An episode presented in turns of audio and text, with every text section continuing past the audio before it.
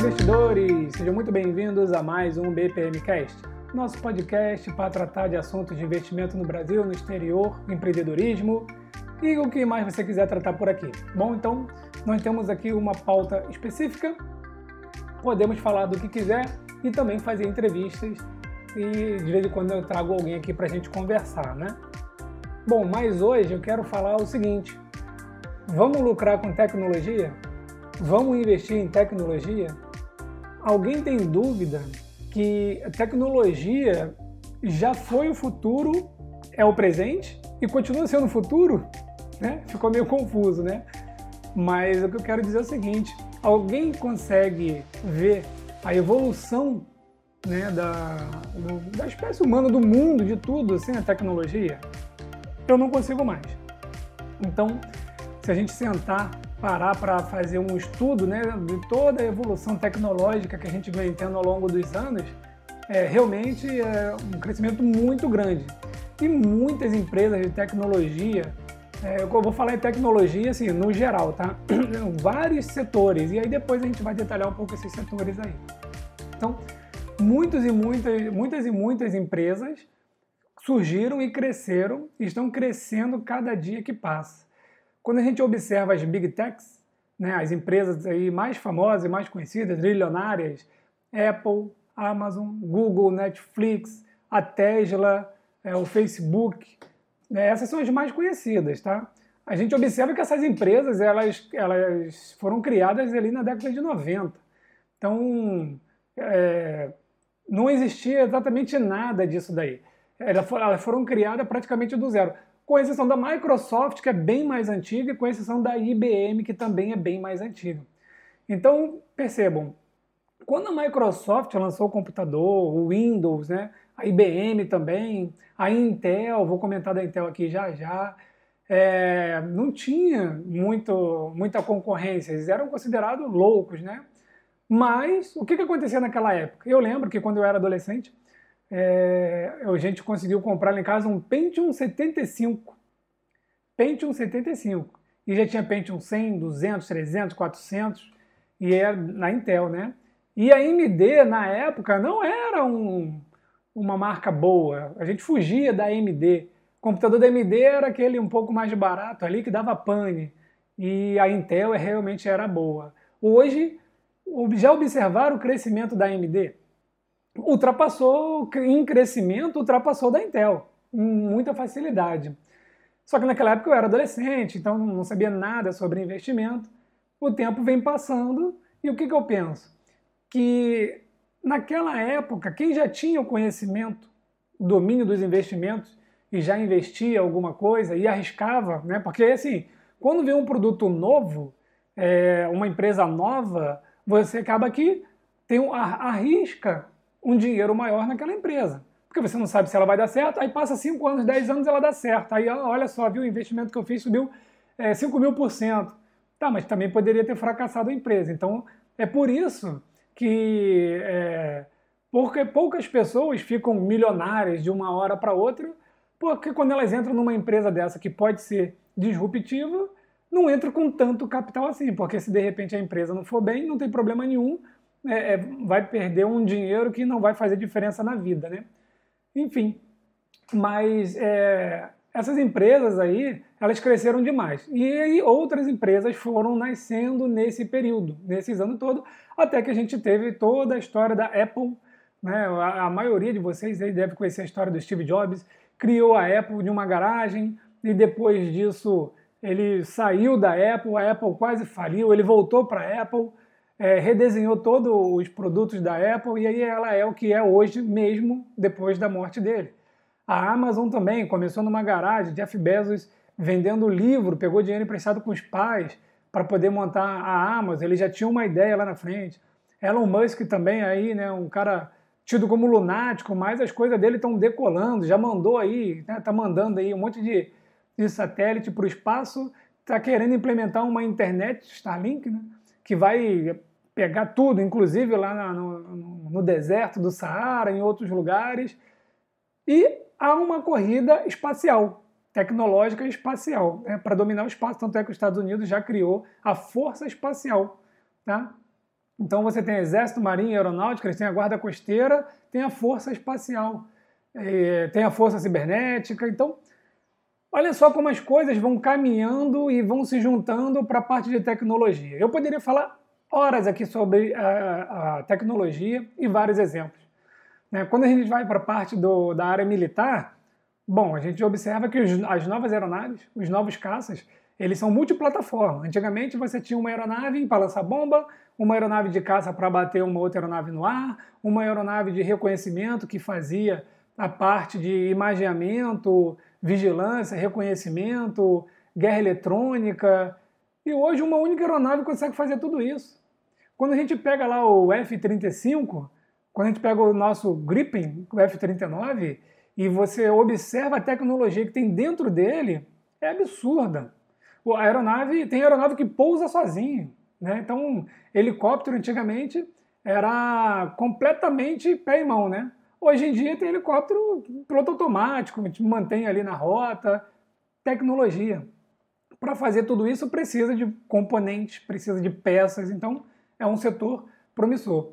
Descendo mais para o nível doméstico, o que, que, que, a gente tem da tecnologia? Bom, em primeiro lugar, está é, tá aqui na minha mão, né? Que todo mundo tem. Então, é o celular.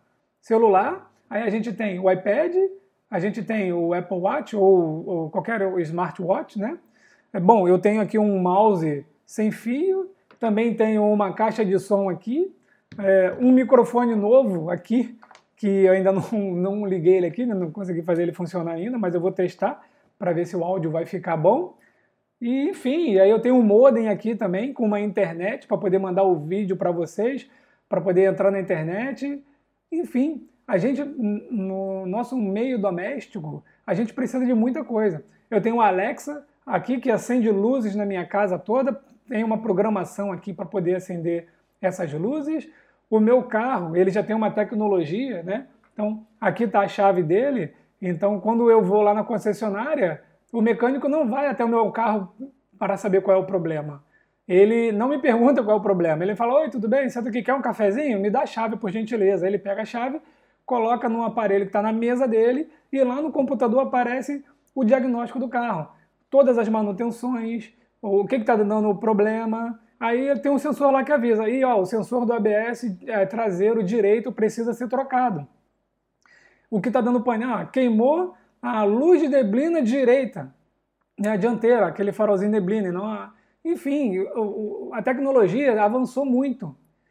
E indo mais além, a gente tem é, os carros aí que autônomos, que eles já funcionam, mas estão em total, total fase de teste. É, Existem várias variáveis ainda humanas e de infraestrutura para que eles funcionem, mas já estão funcionando principalmente nos Estados Unidos, onde você tem pistas de 5, 6 faixas pista larga, a sinalização é muito boa, então as câmeras conseguem captar o, as placas, né, os sinais, e aí mantém o carro ali na direção.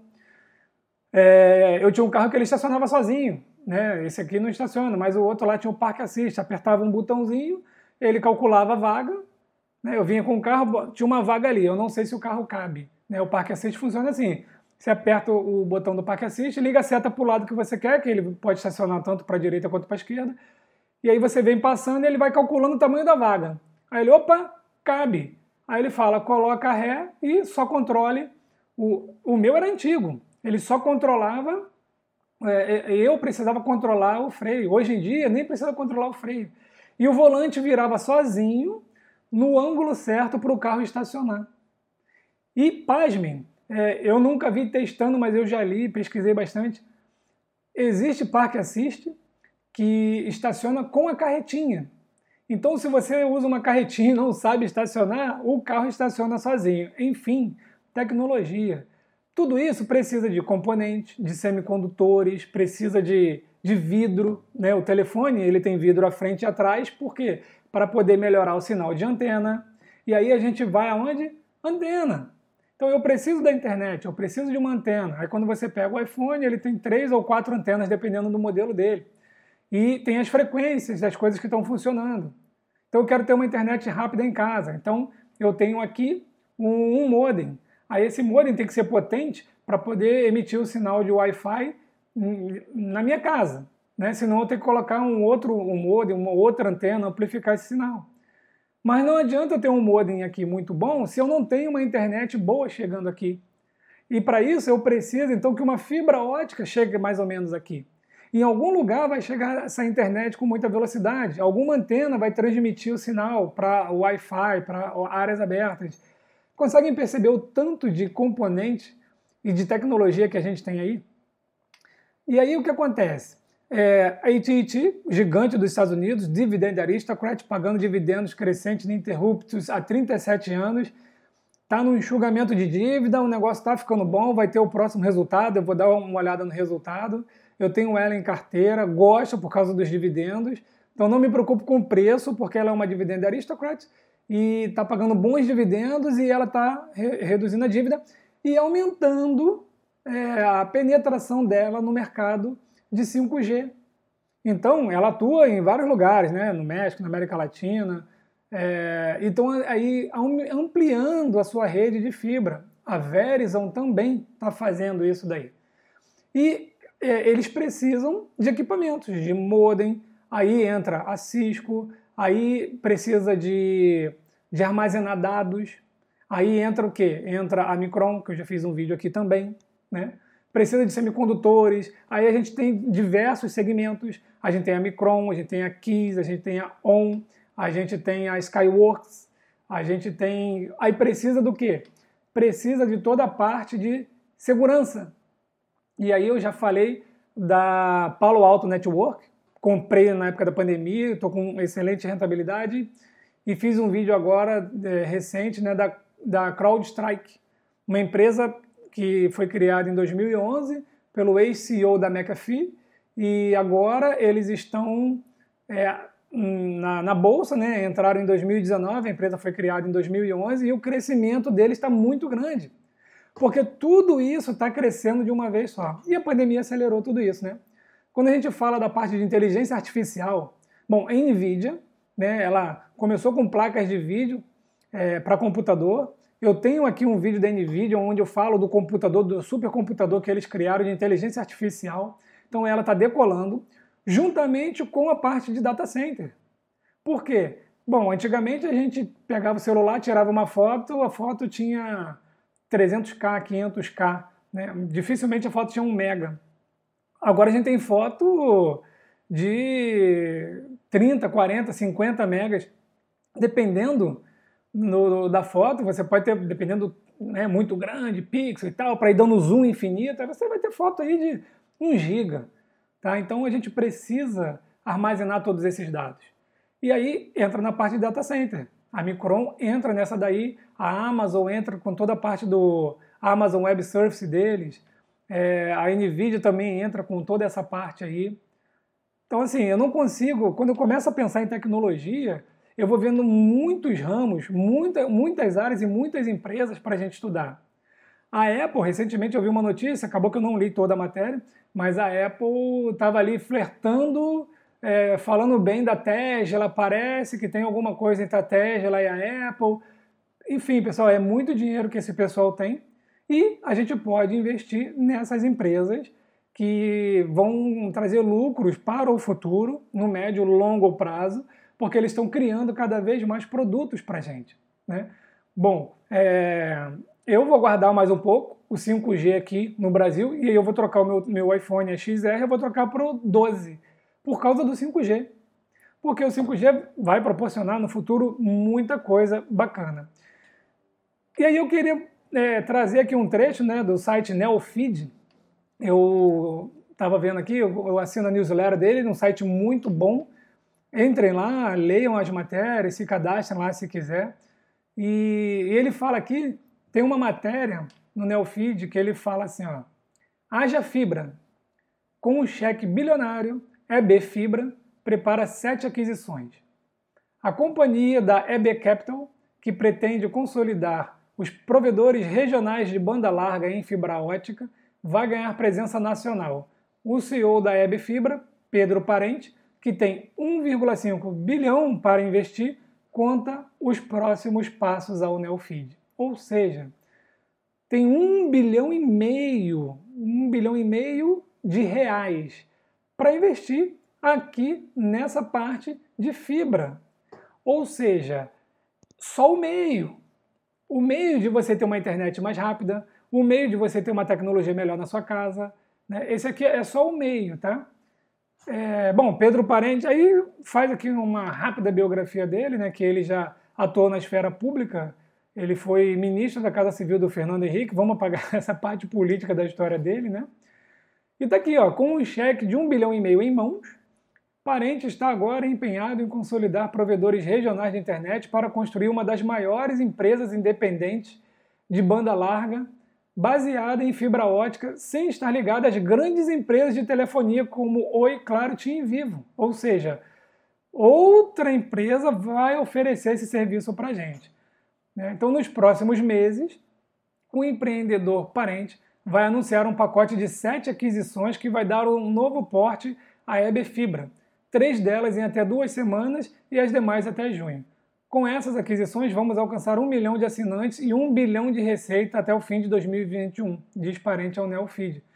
Os nomes das empresas não são revelados, pois ainda faltam poucos detalhes para assinar as compras, bem como questões regulatórias a serem resolvidas. Atualmente, a EBFibra conta com 380 mil assinantes. Ela já é dona da Sumicity, lá na cidade da minha mãe, aqui, a região sudeste, né? e da Mob Telecom, no Nordeste. A Mob Telecom eu não conheço, mas a SumiCity, né, a minha mãe tinha a internet da SumiCity. Né? Então, eles já têm cliente, eles já oferecem serviço. O que, que eles vão fazer agora? Investir pesadamente e ampliar isso daí para trazer um serviço melhor é, ao consumidor final. E aí eu te pergunto, se você tem uma internet 5G disponível na, na sua região por mais 30 reais por mês, você vai assinar? Bom, eu vou, porque não consigo me ver sem internet. Eu nem assisto televisão, aqui em casa é YouTube, Netflix, Amazon Prime, olha só, tudo dentro da tecnologia. Né? Então, é, Globo, SBT, Bandeirante, eu já não assisto mais. Sempre que eu quero assistir algum programa de televisão, eu acabo buscando lá no YouTube, ou acabo buscando na Netflix, ou acabo buscando na Amazon Prime.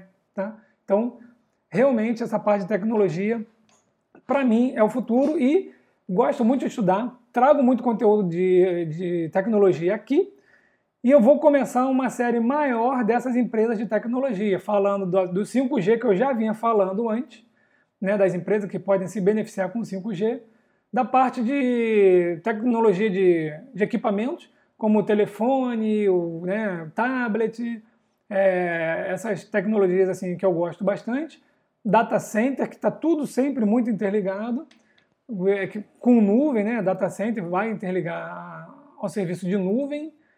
É, a gente precisa então da cibersegurança para poder ter tudo isso daí.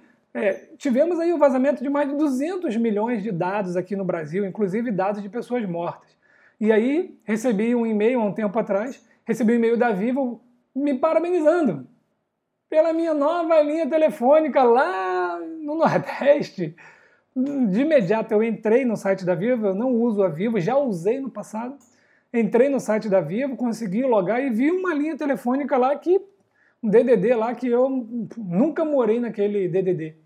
Aí fiz todo o contato e tal, e aí eu, é, a linha já tinha sido cancelada, não, não tem débito nenhum, enfim, tá? Tranquilo. Mas tá lá, habilitaram uma linha no meu nome.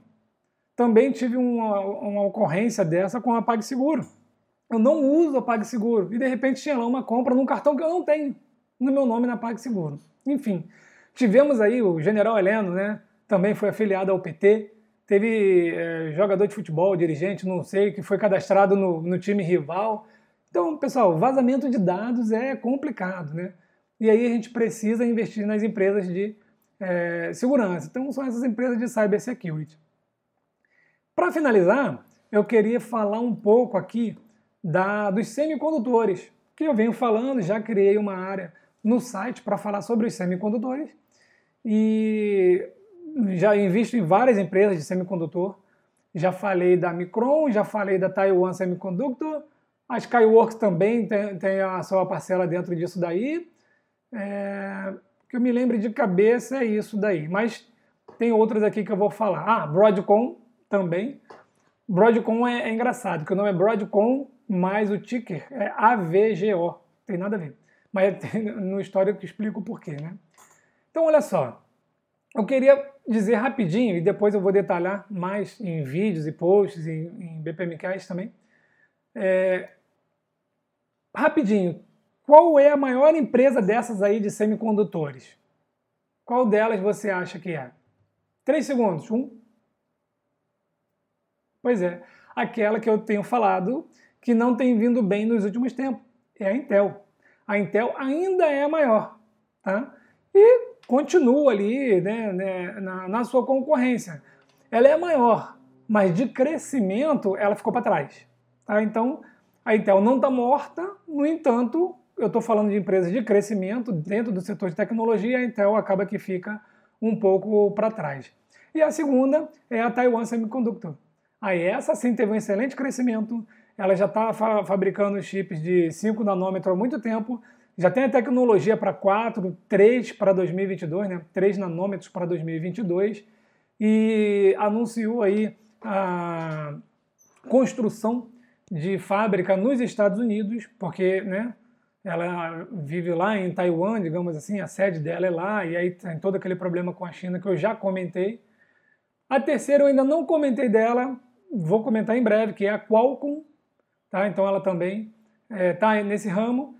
Depois a quarta é a Broadcom, que eu, sabe o que eu acho bacana?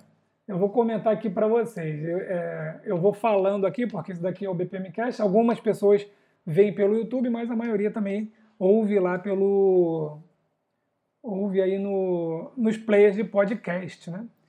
E quando eu olho aqui, eu já falei da Broadcom, e quando eu olho o número de visualizações, deixa eu ver se eu tenho uma mão aqui o número de visualizações.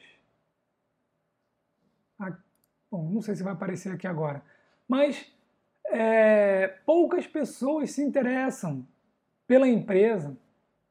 Né? É isso que eu fico, é isso que eu tento trazer para vocês.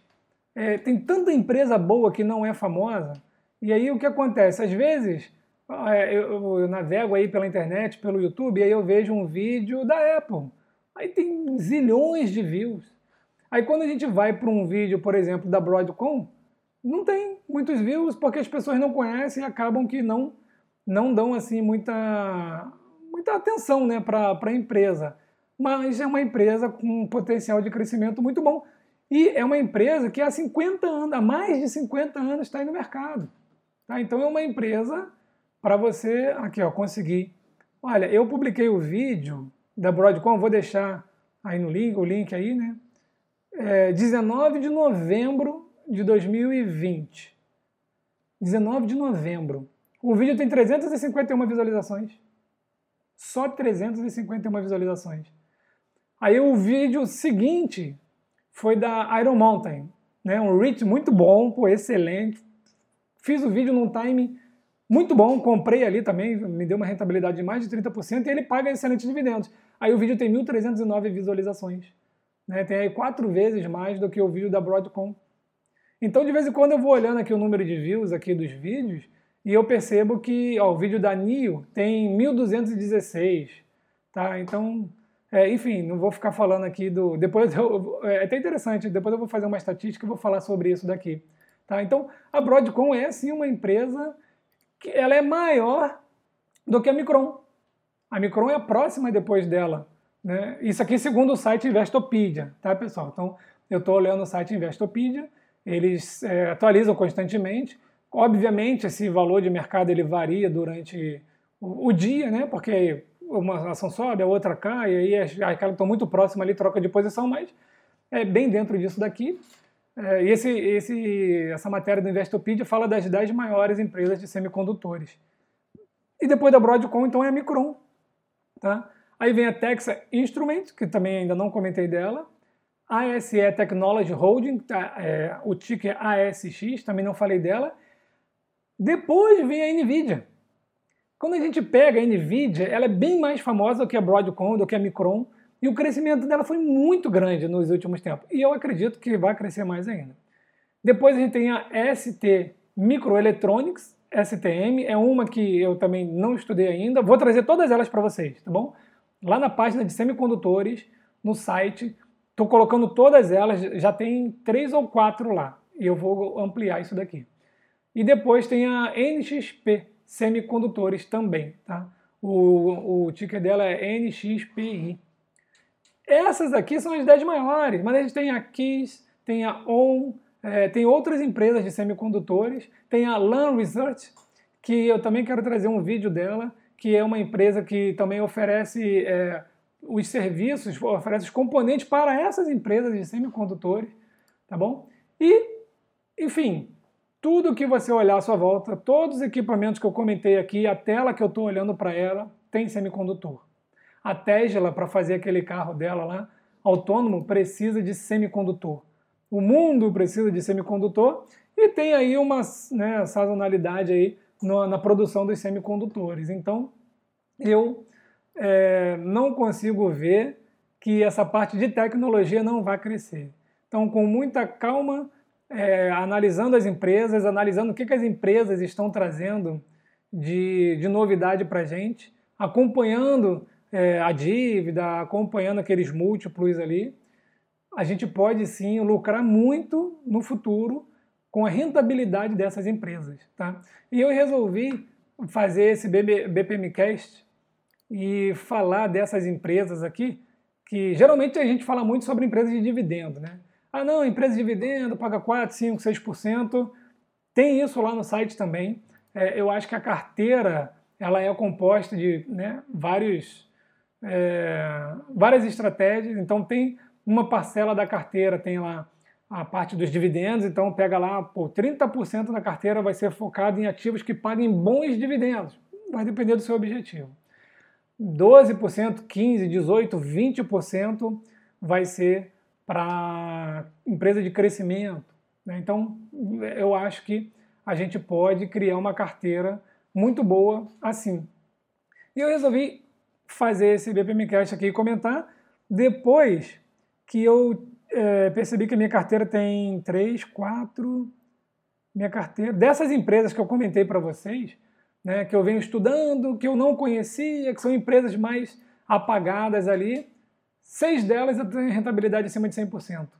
Tá? E aí eu continuo estudando ela, elas, elas continuam crescendo, e eu estou estudando outras novas aí que eu vou trazer para vocês, que daqui a dois, três anos, quatro anos, a gente vai relembrar esse BPMcast e a gente vai ver que as empresas que eu estou estudando agora provavelmente terão também um crescimento de 100, 150, 200, 300% no médio prazo. Tá bom, pessoal? Então, e aí, vocês? O que, que acham dessa parte de tecnologia? É, vai frear? As big techs cresceram demais e elas vão parar? Não vai ter parceria com outras empresas? Não tem empresas novas no mercado para poder crescer? Será que essa EB Capital aqui, né, ela vai crescer, esse 1 bilhão e meio vai crescer o suficiente para ganhar uma fatia do mercado onde a gente só tem é, na verdade, a Oi está muito fraca, né? Todas são fracas, mas a Oi nem se fala. Onde a gente tem é, TIM, Claro e Vivo, será que essa, essa empresa vai oferecer bons serviços, realmente uma velocidade boa por um preço mais baixo? Isso nós vamos ver com o tempo e, infelizmente, nós não vamos conseguir investir nessas empresas novas que estão surgindo no Brasil que, que vão ser adquiridas com esse 1 bilhão e meio, porque elas são empresas privadas, tá legal? E aí eu vou ficando por aqui, porque senão eu vou puxar o gancho das specs, que eu já tenho falado, tem um e-book das specs, que é essa aquisição de empresas privadas sem ser exatamente um private equity. Certo, pessoal? Então eu vou ficando por aqui. Um forte abraço a todos e até o próximo BPM.